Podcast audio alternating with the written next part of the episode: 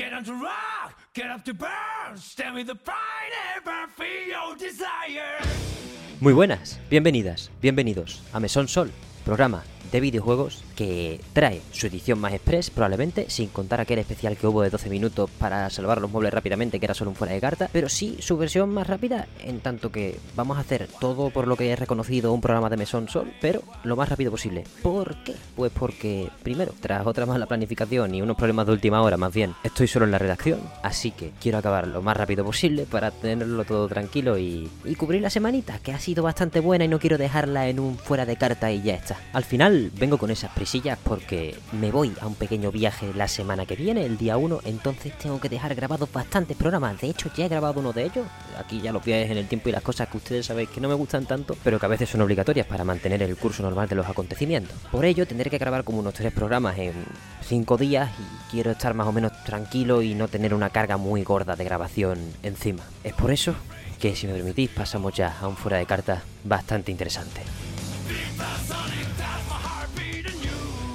Fuera de carta, tenemos Front Software vuelve a encender la llama. Las características online de Dark Souls 3 ya están de vuelta para usuarios de PC. Además, informan de haber empezado a trabajar en la recuperación de dichas características para Dark Souls 1 y 2. Rift of the Necrodancer es el nuevo juego de Brace Yourself Games, estudio que parió Rift of the Necrodancer y Cadence of Hyrule, que continúa confiando en el ritmazo para hacernos vibrar con un giro hacia algo distinto, quizá parecido a un Rhythm Paradise, aunque también con estímulos y diseños más típicos de los juegos de ritmo. El trailer gameplay con el que lo han presentado lo pinta bastante bien. Se va definiendo el Tokyo Game Show. Capcom revela que se podrá probar Resident Evil Village VR allí, siendo el primer testeo abierto al público para PSVR 2, la cual tiene previsto salir a principios de 2023. Más allá de esto, tendrán un tráiler de Street Fighter 6, una nueva actualización gratuita de Monster Hunter Rise Sunbreak, que ha pasado los 4 millones de unidades vendidas tras llegar a las 11 del juego base, bastante tela, entre otras cosillas. Team Ninja revela que asistirá allí con Wolong, el juego de acción que se anunció en la Xbox and Bethesda Game Showcase como uno de los que hay que tener en cuenta en el plantel de Game Pass para principios de 2023. También han dado más detalles acerca del juego aprovechando la subida de un nuevo gameplay. Estará ambientado en China con emplazamientos más grandes que los de Nioh, habrá más de 10 tipos de armas que explotar, un sistema de moral o tenacidad mental que mejora las capacidades generales aplicado tanto a enemigos como a quien juega, y luego tres cosas que a mi parecer los aleja de los Souls. Un gameplay más centrado en las artes marciales chinas que implican otra velocidad y sobre todo por perder la barra de estamina o resistencia y añadir un botón de salto. Suena bastante bien bajo mi punto de vista. En cuanto a más juegos que en el futuro estarán en Game Pass, el marco de la Gamescom ha servido para hablar de Pentiment, que sigue proponiendo solo cositas que molan un huevo. Estamos ante una de las ambientaciones más curradas de los últimos años para un juego de rol, como no podía ser de otra manera por parte de Obsidian, en un proyecto que saldrá el 15 de noviembre para usuarios de Game Pass o por 19.99 en Xbox y PC. 19.99 en estos tiempos son cositas. En este mismo marco, Bungie ha aprovechado para hablar en profundidad de Destiny 2, anunciando su nueva expansión, Lightfall, para el día de Andalucía del año que viene, por cierto, con añadidos interesantes como tres clases nuevas y un gancho, ojo a eso, y otras cosas que llegarán al resto de usuarios como un mod manager integrado dentro del juego. Bastante interesante para los que somos de ese picorcito. De la Gamescom ha habido muchas más cosas, sobre todo a través del Opening Night Live presentado por Geoff Keighley el pasado martes, pero entre el dolor de cabeza de las dos horas de siempre, a un nivel pobre de nuevo bajo mi punto de vista, y sobre todo porque ya nos están colando gustosamente más de un juego NFT de las narices, me voy a limitar a hablar de dos fechas. Sonic Frontiers el 8 de noviembre y Return to Monkey Island el 19 de septiembre. Y también de lo indie que he Primero Moonbreaker, un juego desarrollado por Unknown Worlds, los de Subnautica, en conjunto con el prolífico autor Brandon Sanderson. Estará basado en batallas de estrategia por turnos de avance por áreas, es decir, no por cuadritos a la Fire Emblem, en el que los personajes que mueves son figuritas. Y por figuritas digo que no tienen animaciones de movimiento, tienen su base guapota y lo más importante, puedes pintarlas desde cero como si del hobby de toda la vida se tratara. Promete mucho detalle sabiendo los dos núcleos que se han juntado. Luego, Moving Out 2 presentó gameplay. El juego de resolución de mudanza en cooperativo a la Overcook saldrá para todas las plataformas en 2023. Y, por último, solo cogió tres, pido perdón, Friends vs. Friends revelado por primera vez con una animación guapísima y una porción de gameplay. El shooter basado en cartas por parte de los increíbles creativos de Brainwash Gang, estudio español, del que ya trajimos en esta casa Mother of Many, saldrá en algún momento en PC y en consola sin especificar. Por otro lado, Naughty Dog ha presentado esta semana uno de los pocos detalles que le aporta atractivo a The Last of Us Part 1, las enormes mejoras en accesibilidad. A través de un vídeo muy bien detallado, muestran cómo hereda lo aprendido en The Last of Us Part 2 y sus nuevas prestaciones, siendo una de ellas el utilizar la vibración de alta calidad del DualSense para ilustrar el tono o énfasis de los diálogos a personas sordas mientras leen los subtítulos. Una chaladura que me alegra muchísimo por parte de un equipo que sigue innovando ahora que tiene un equipo de productores más asentado y no yendo tanto a lo loco. tenemos un Kickstarter conjunto, que ya es raro, para dos proyectos sucesores espirituales de Wild Arms y Shadow Hearts, dos RPGs de PlayStation de los que no conozco prácticamente nada. Pero bueno, el de Wild Arms, que se llamará Arms Fantasia, cuenta con Wild Bands Productions, un estudio con personas clave en las entregas originales y con Akifumi Kaneko, su creador original. Una situación parecida a la de Penny Blood, que es el otro sucesor del que estamos hablando. Será desarrollado por un estudio del mismo perfil, con estos veteranos, llamado Yuki Kaze y con su creador original, Por último, fuera de carta tenemos, extrañamente, la noticia de la semana. Tras cerrar su ciclo de capturas de pantalla de Smash Bros. Ultimate en su cuenta de Twitter, Masahiro Sakurai, creador de la saga y uno de los directores de videojuegos más ilustres de todos los tiempos, teniendo para mí solo a uno por encima, anuncia la apertura de su canal de YouTube acerca de diseño de videojuegos. Tanto al japonés como al inglés, de momento está ofreciendo vídeos cortos en los que se centra de manera excelsa en toques que considera, y con razón, ¿eh? que hacen los videojuegos más divertidos. Cosa que pretende que ocurra en desarrollos a lo largo del planeta a través de sus tapitas de saber bastante acertadas. Y hasta aquí, el fuera de carta entonces. Pasamos entonces ya a las novedades de la semana, las noticias más destacadas al fin y al cabo, que bueno, por cómo se han desarrollado los acontecimientos, probablemente ya sabéis cuáles son. La primera, pues probablemente por el jaleo en Twitter y en redes sociales en general, porque bajo mi punto de vista sí lo merece. Por supuesto hay que relativizar las cosas y tal. Pero voy a introduciros antes el tema que me voy por las ramas. PlayStation 5 sube de precio.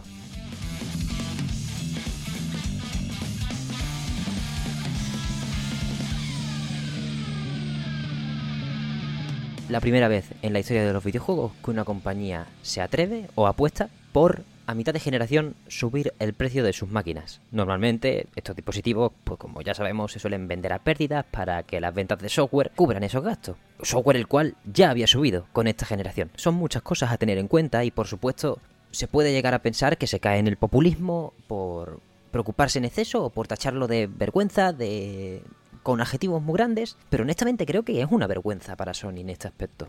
Ha habido cosas a colación que han salido que no son que no aportan nada, como los, las declaraciones tanto de Xbox como de Nintendo de que ellos sí que no van a subir sus precios. Aún hay que decirle a la primera que ellos que no suban el precio del Game Pass. Y a la otra hay que decirle que ya me jodería, porque la Nintendo Switch es de mis máquinas favoritas de la historia, pero está hecha con, con, componentes de rastrillo. A mí no me fastidia. ¿Cuánto cuesta la pantalla de la Nintendo Switch base? Y la de la OLED tampoco cuesta el triple, vamos, cuesta nada. Quiero decir, por ahí no pueden ir las cosas. Ahora va a ser de buena empresa no subir el precio por la cara de tus artículos. La verdad que ese precedente es feo. Es un precedente que no nos sirve, que no aporta nada positivo a la industria de videojuegos. Eso es lo primero que tenemos que tener en cuenta. Porque sí, Sony está con su faca flaca, Sony a lo largo de, la historia del mesón ya hemos hablado de varias noticias de que están pues haciendo cosillas para evitar descalabros frente a la adquisición de Activision Blizzard que fue un detonante tocho para la bajada de acciones, ¿no? Sabemos que llegaron a comprar un 2% de su stock para tenerlo controlado. No es la primera decisión rocambolesca que toma PlayStation en esta, en esta generación. El mismísimo Jim Ryan empezó la generación hablando de que se iban a subir los precios de los juegos AAA de 60 a 80 pavos.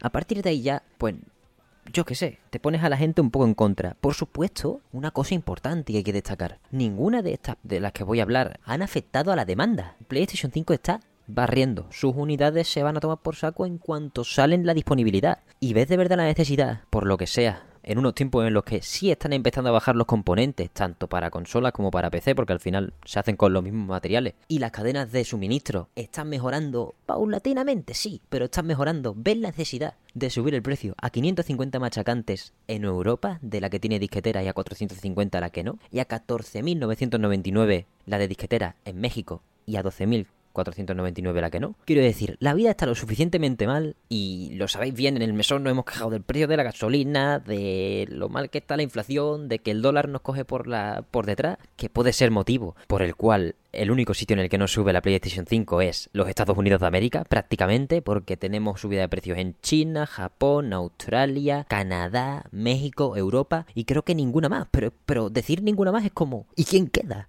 Pues los Estados Unidos de América, efectivamente. Ese es el único sitio en el que se mantiene a 499 y a 400 o 399, no me acuerdo cuánto vale la edición All Digital o Blur o sin lector Blu-ray. En estos tiempos, precisamente, de crisis, de que la inflación nos está apretando, de que, vamos, aquí cuando me gusta recordar el punto que hablamos con Roberto del programa que vino, el episodio 17 de, de esta temporada, porque de verdad que nos pudo ya el alma de que se nos caía, de tío, ¿qué hace la gasolina a este precio? ¿Qué hace la inflación? Follándonos por todos lados. ¿Qué hace el aceite de oliva a 6 pavos el litro? Ya baja un poco, pero es como, ¿de verdad me tiene que parecer una oferta que está a 4 euros? Quiero decir, la vida está muy malamente. Por eso creo que poco sobra, poco sobra darle caña a Sony por este cambio. Así de sencillo. Los videojuegos no son una prioridad. Por supuesto, yo he dicho varias veces que no tengo una Play 5, pero que, joder, a la nueva generación habrá que entrar en algún momento. Quizá yo entraría por la Xbox, pues nada más que por la magia del Game Pass, ¿no? Que al final te atrae, a uno le atrae más, porque, como hemos dicho siempre, gastar menos es lo que se tiene que buscar el usuario. Pero,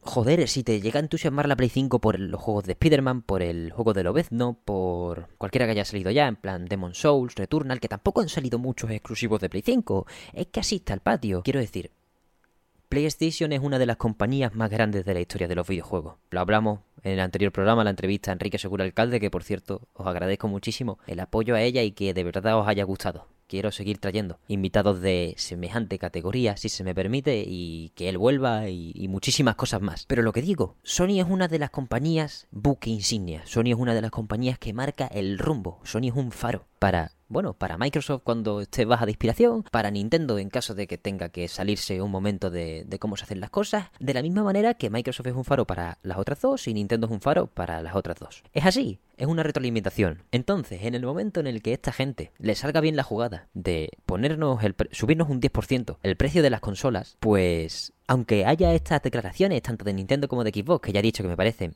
que sobran por, en parte, menos por parte de Xbox, pero sobre todo por parte de Nintendo, porque lo de Nintendo es como, ya, encima te tengo que dar las gracias de que la Nintendo Switch esté a 330 machacante, que yo que sé, que es una máquina de la hostia, vuelvo a decir, pero que por prestaciones no cuesta 330 pavos, por supuesto que no, cuesta por otras cosas y cada uno le busca el valor donde quiere, por supuesto a las consolas. No todo es potencia ni todo es tal, pero en los momentos en los que se suben los precios es porque se tendrá que hablar de que los costes de producción suben, de que los componentes son caros, pues precisamente Nintendo es la última que tiene que hablar de eso. Xbox está bien que hable de esto de que no va a subir los precios? Pues puede ser, porque se podría haber subido a la cresta de la ola dos meses más tarde, o para Navidades, o lo que sea. Nadie sabe, ¿no? Pero aún así, ambas declaraciones ya son como, bah, no tienen valor, no acaban de tener valor, porque seguro que luego se busca cualquier excusa para subir el valor, eh, una, una, más inteligente, porque al final lo que ha hecho Sony es lo menos inteligente, el movimiento menos inteligente posible. Anunciaron una subida a pelo no veo dónde está esa edulcoración normalmente que le pega, o edulcorado, que le pega normalmente las, a, a, los anuncios de las compañías, porque es necesario al final para colársela al público general o al que lea rápidamente las declaraciones y las cosas o al que le importa un poco menos porque tiene pasta. Y, y por eso es normal que la gente esté de culo y la gente quiera coger las picas y decirle Jimbo dimisión, porque para empezar no es ni la primera, ni la segunda, ni la tercera cagada de Jim Ryan, es la segunda más importante a lo mejor, o de las más importantes, ya depende de cada uno de las prioridades que tenga, pero es histórica. Lo que sí es objetivo es que es histórica, porque no ha ocurrido antes en la historia de los videojuegos. Las otras compañías, como digo, podrían llegar a hacerlo pues con edulcorados básicos como que, por ejemplo, la Xbox ahora, imagínate, que venga a 550, pero te digan, oye, pero toma un año de Game Pass Ultimate, o seis meses, o un juego en digital, que esos son pues bienes infinitos, ¿no? Al final los bienes digitales, al ser infinitos, pues no se puede buscar la excusa de subir el precio por el suministro. O Nintendo te pone, bueno, lo de la OLED, ¿no? Te pone un par de chorradas más y te dice, bueno, pues 350 y te bajo el precio de la consola base para que en verdad te lo puedas pensar de verdad. Porque si hay una diferencia de 50 euros entre la base y la OLED, ¿tú qué decides? Son estrategias, ahí se nota que hay estrategias, ¿no? En una hipotética decisión de Xbox como la que he ilustrado y en la decisión ya existente de la Switch OLED que, que hemos vivido y que no pasó nada en cuanto salió. Se dijo un poco eso, de que Nintendo había ganado porque había conseguido subir el precio de su consola base a mitad de generación, pero es que en el apartado de PlayStation ha sido una lanzada a lo salvaje, que imagino que quiere decir, bueno, no sé qué quiere decir, me da igual lo mal que esté Sony, una multinacional de pelotas gigantesca, que tomar decisiones radicales nunca sale bien. Y esta semana la que ha liado Warner, que ha perdido 20 mil millones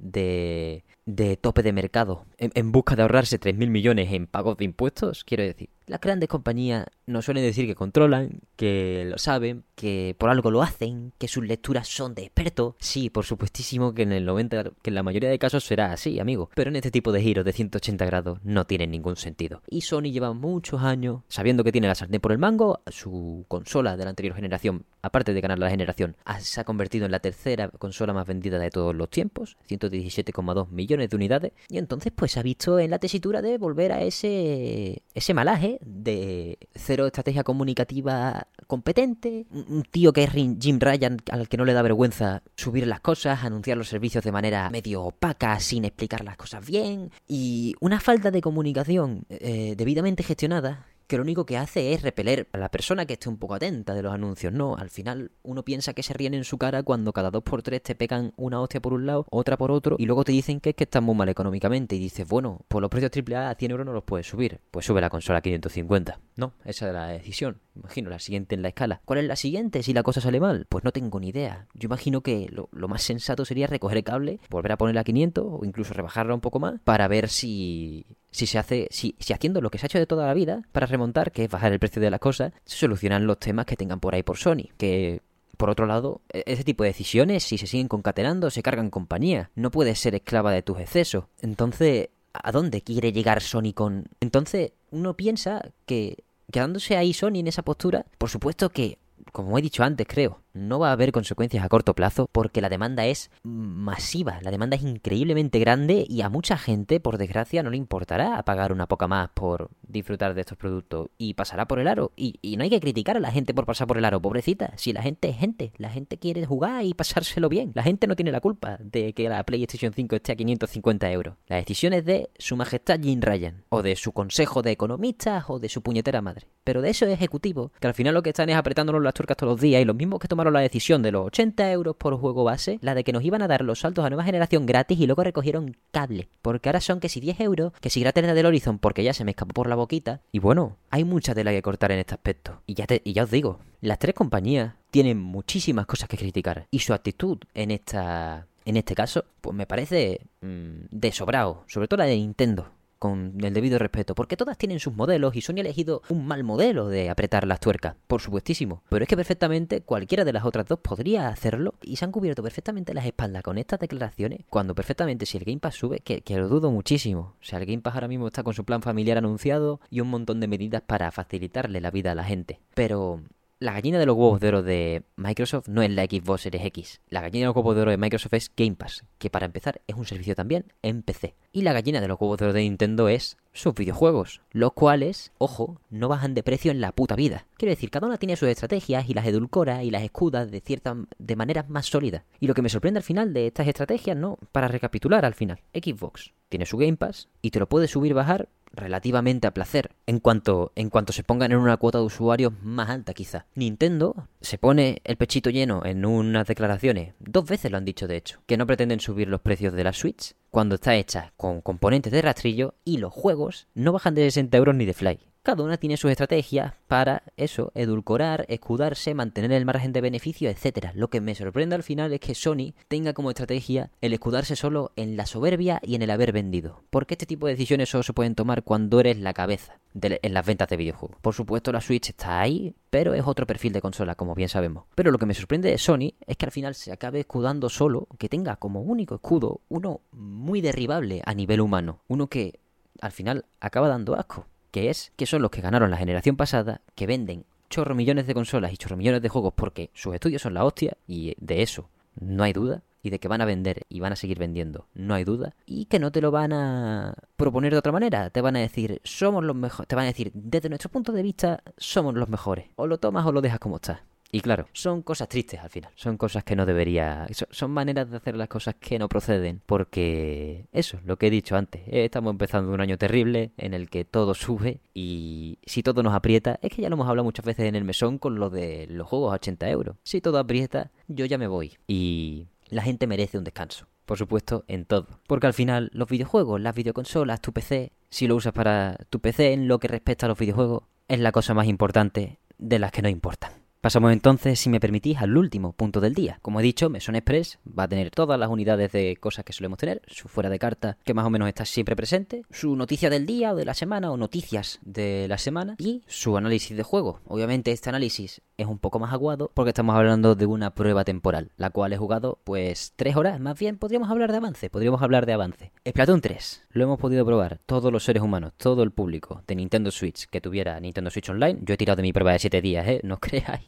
no suelo jugar a Nintendo Switch Online. Este sábado de 10 a 10 hora peninsular española. En Estados Unidos, por ejemplo, ha sido de 12 a 12, en, en, el este, de 9 a 9 en el oeste. Un lío de horarios que yo que iba a jugar con una amiga mía de allí, pues casi nos liamos y, y no, y no jugamos. Pero al final hemos conseguido jugar y echar un rato bastante, bastante bueno en un día que se me está haciendo ya bastante largo.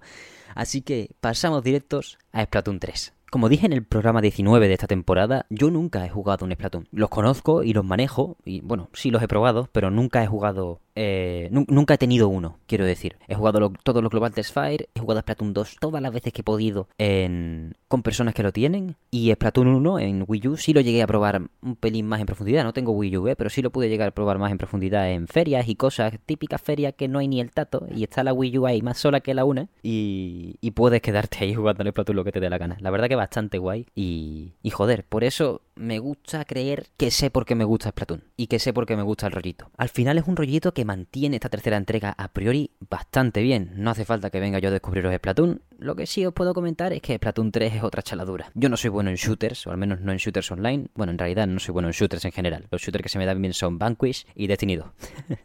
y deja de contar. Bueno, y Doom, Doom, en Doom me divierto y me gusta la filigrana, pero tampoco no, no soy bueno. Y aún así, Splatoon 3, aunque se me dé malamente, y el apartado competitivo me, me lleve un poco por la calle de la amargura según qué días, es demasiado. Es una institución. Como ya dije en el programa 19, es, una propiedad intelectual que no tiene nada que envidiarle ni, ni a Zelda, ni a Mario, ni a ninguna de las grandes de Nintendo. Me da igual los años que tengan. Es una IP que vino arrasando en una consola perdedora, en una consola que sufrió muchísimo, que hizo sufrir a Nintendo muchísimo y que demostró que es un valor de mercado brutal y una diversión inigualable prácticamente con su segunda entrega en una consola que sí tuvo un mercado más, más amistoso como es la Nintendo Switch. Esta tercera entrega al final llega en el punto más álgido de sus ventas prácticamente, en una época en la que, bueno, la gente estaba esperando Breath of the Wild parte 2 y se ha ido para atrás, en la que la gente espero que esté esperando Bayonetta 3, ¿eh? Más o vale. Y que no paran de llegar juegos, pero eso no hace que Splatoon 3 sea un lanzamiento equiparable. Splatoon 3 es el caballo ganador de Nintendo este año, en un año en el que, repito, Bayonetta 3, Kirby la Tierra Olvidada y Xenoblade Chronicles 3 son tres juegazos que, podrían haber capitaneado perfectamente un año decente de Nintendo, como hizo Luigi's Mansion o Fire Emblem Three Houses en 2019. Pero cuando llega Splatoon, la gente calla y la gente aplaude. Splatoon 3 es lo más cerca que estamos, mmm, bueno, Splatoon en general quiero decir, puede que sea lo más cerca que estamos de Ronaldinho Gaucho en unos videojuegos. Es disfrute, es estilo, es, es un juego que te, que te pone contento al final, porque el rollito, la música, mira que a mí no me gusta mucho eh, los personajes que cuando hablan rollo Animal Crossing, que hablan, que balbucean cosas raras y tal, pero en Splatoon me entra tan bien, y bueno, la banda sonora en general, tan loca, tan, tan perfecta, tan acorde a los ritmos de las partidas que son rapidísimas, son de 4 minutos, la guerra, lo, la guerra territorial de, de este Splatfest World Premiere son partidas de 4 minutos a, a equipos de 4 y el añadido interesante de Splatoon 3 es que hay 3 equipos. No en el mapa, pero sí en el enfrentamiento global. Tú por cada partida que juegues recibes unos puntos a favor del bando que hayas escogido. En este caso estamos Team Piedra, Team Papel y Team Tijera. Me gusta bastante todas las comparaciones que han hecho desde Platoon 2 para estos, para estos Splatfest. Y en este caso, estos tres equipos van a tener que acumular puntos jugando a saco unos para unos entre equipos. O cuatro para cuatro, como queráis verlo. Pero dos equipos todavía. No hay triangular. Cosa que sí anunciaron en el último Splatoon Direct. Va a haber triangular, pero en esta prueba no ha habido, o al menos yo no lo he jugado. No he estado en las horas en las que lo haya habido. La guerra territorial sigue siendo muy parecida a la de Splatoon 2 o a la de Splatoon 1. Prácticamente, pues Sota, Caballo y Rey. Excelente. Por algo lo usan para darte ese antojito, ¿no? Ese picorcito de jugar Splatoon. Usan pues su modo por excelencia, el que tienes más pulido y el que te da más diversión al probar distintas armas. En esta prueba nos han dejado probar a todos, ¿eh?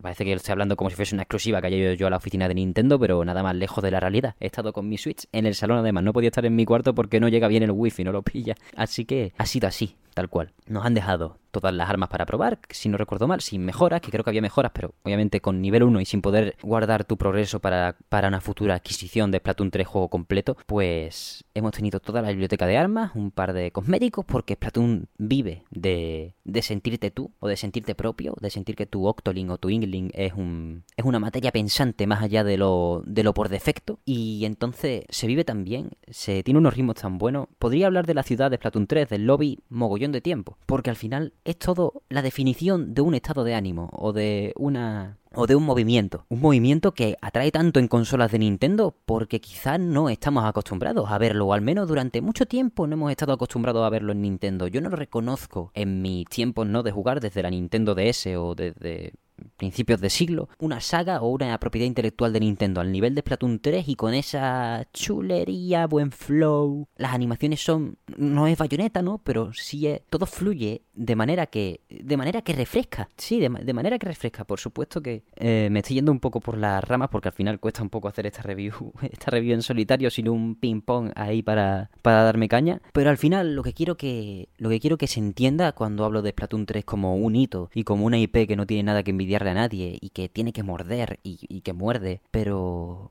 qué refrescante, es que es que es una oferta ilusionante, una oferta sumamente... Y yo me imagino la gente que sí apostó por él en serio, tanto en Wii U, sobre todo en Wii U, como en Nintendo Switch, cuando se enfrentó a esta realidad de que es una cosa tan aplastantemente refrescante que te, que te absorbe, que, que quieres formar parte de ese mundo porque todo te invita a disfrutar y a que te brillen los ojos y a, a, entender los videojuegos de otra manera, de una manera muy Nintendo, a la vez que muy rompedora con el mood habitual si se me entiende. Es Nintendo porque es innovación y porque es romper barreras y porque es eh, el extra de mm, estilo o de identidad y al mismo tiempo rompe con todo por esa nueva identidad que desbloquea en el abanico de en el abanico de espejos en los que se puede reflejar un usuario de Nintendo mientras juega cualquiera de sus juegos. Se puede entender que en Breath of the Wild o en los Zelda en general hay un espejo de un tipo, en Mario hay un espejo de otro tipo, aunque es muy parecido al del Zelda, quizás esto es una opinión personal. Y de repente Splatoon es un espejo totalmente distinto, es algo que le va a dar que le da foco y le da identidad a, a otras personalidades, a otra, a otro tipo de épica o a otro tipo de disfrute en realidad, a otro tipo de emoción, de ilusión, como he dicho antes. Al final es ilusionante y seguro que todo el que compre este juego cuando salga el 9 de septiembre va a estar sumamente satisfecho. Yo ojalá me lo acabe pillando porque de verdad que tengo muchas ganas de jugar y los shooters con amigos también son mucho mejores, que antes no sabía yo si, si pillarlo para jugar solo. Y por supuesto todo esto es ignorando la campaña principal, que obviamente no hemos podido probar, el Salmon Run, que es otro modo cooperativo que va tener un tirón bestial y muchísimas otras prestaciones que nos puedan aportar en el futuro, como la batalla territorial de la que hablamos en, en anteriores programas. La verdad que tengo muchas ganas de traer un análisis al mesón de este juego, ya sea mío o de un compañero, porque de verdad, Splatoon 3 es frescura, Splatoon 3 es veranito, espectacular. Al final el gameplay se basa eso, en un abanico de armas súper largo, en un abanico de armas complementarias súper largo y en un abanico de armas definitivas que se pueden activar obteniendo, recargando una barra por tu buen trabajo durante la partida, que pueden cambiar absolutamente las tornas de una de cualquiera de estas partidas. Yo espero que haya ganado el Team Tijera. No lo he mirado, no he mirado los resultados y imagino que ya habrá ya habrá acabado todo el mundo de jugar. No lo sé, pero espero que haya ganado ese Team Tijeras con él y conmigo y que hayáis disfrutado los que hayáis podido de, de, este pedazo de juego. ¿Que no lo habéis hecho? Pues probablemente haya Global Test Fires, como los que hubo con Splatoon 2 y con ARMS, que por cierto, ARMS, poca broma, ¿eh? ARMS, otra, otra obra maravillosa de Nintendo Switch que representa muy bien esas nuevas corrientillas en fin, la verdad que, para resumirlo rápidamente, me lo he pasado muy bien jugando a Splatoon 3 hoy, conectando con gente y sobre todo disfrutando de su idiosincrasia una vez más, después de mucho tiempo, hace mucho de los Global Fire de, de Splatoon 2 y de la última vez que jugué Splatoon 2 en, un, en una Nintendo Switch, pero uno no se olvida de estas cosas y uno se identifica cuando encaja en el molde a la perfección lo que es Splatoon y Splatoon 3 creo que encaja a la perfección con lo que es su entrega más vendida, Splatoon 2 y lo que es su entrega primigenia, Splatoon para Wii U. Creo que aquí vamos a dejar el programa de hoy. Como dije, iba a ser express y por lo que tengo grabado de momento, creo que voy a cumplir muy bien esa palabra. Ya que estoy, os informo, como ya he grabado el programa que va a ir la semana que viene, os dije que estábamos con los juegos de Platinum, ¿no? Cubriendo este mes hasta quizá la salida de Bayonetta 3. ¿Eso os lo dije? ¿O se lo conté a mis colegas aparte? No lo sé. Pero estamos haciendo eso, ¿no? Un poquito de juegos de Platinum hasta que salga Bayonetta 3. Es lo que me apetecería. No vamos a cubrir todos los juegos de Platinum, no vamos a cubrir todos los juegos de Platinum, toda la bibliografía. Vamos a cubrir algunos de los grandes éxitos, ni siquiera todos los grandes éxitos. Empezamos por Metal Gear Rising Revengeance, aunque en realidad he hablado muchas veces de Sol Cresta aquí, he hablado de Bayonetta hablé de Bayonetta, el programa anterior al de Metal Gear Rising. Platinum, ya sabéis, está siempre por aquí, no, no, por nada, sino porque es uno de los estudios a los que más cariño le tengo y me gusta que la gente disfrute de sus mejores juegos. Por eso sorprenderá, quizá, que la semana que viene hablemos de uno de los juegos más polémicos de, del estudio, sino el que más. El apreciado por muchos como peor juego del año, Babylon's Fall. Nos podéis ver en YouTube y nos podéis escuchar en Spotify Evox y Acast. Cualquier comentario acerca de lo que os ha parecido este formato express que os vais a fumar en un momento. Cualquier juego de Platinum que creáis que merece un puesto en esta pequeña recopilación, aunque en realidad eh, si es de Platinum, lo haré más tarde de este pequeño arco de grandes éxitos porque ya lo tengo bastante acordado. Pero decidnos juegos, decidnos juegos, por Dios. Platinum, no Platinum, que se vayan de Game Pass, que entren en Game Pass, eh, de la PlayStation Plus Collection, de, los extras, de que den en el Plus. Si queréis Yakuza Laika Dragon, decidme lo que tardo un please, porque vaya, bueno, un please no tardo, pero en cuanto me lo digáis me pongo a ello. Sugerencias, sugerencias al final para mantener viva la llama que sabéis que ustedes la mantenéis viva como nadie. Muchísimas gracias por el apoyo durante toda esta temporada, temporada que ha visto, bueno, ha visto muchísimo, ha visto muchísimos tipos distintos de programas y la verdad que estoy muy contento con el resultado de todos ellos y por y por que os hayan gustado, al fin y al cabo. Pero eso, que me iba. Cualquier comentario es del más grande valor y los podéis lanzar a través de cualquiera de las vías oficiales. TikTok, Twitter, Instagram, comentarios de iVoox, comentarios de YouTube. Estamos, ojo avisor, a cualquier alerta que nos salte, así que no dudéis en hacerlo. Si tenéis también sugerencias eh, que queráis acompañar con un trocito de metal, con un trocito de eh, dinerito, tenemos un coffee abierto, coffee.com barra mesonsol para acercaros a la hucha y nada más. Solo me queda agradeceros vuestra imprescindible y maravillosa presencia en el programa de hoy y deciros que por fin voy a descansar un poquito, que mañana o hoy cuando estéis escuchando esto celebro mi cumpleaños. Que por cierto, he mirado un correo a mitad del programa que me habían mandado pensando que era algo importante y es Nintendo, que ya me ha felicitado. Esta gente va, vaya, sobradísima. En fin, muchísimas gracias por todo. Una vez más y nos vemos la semana que viene.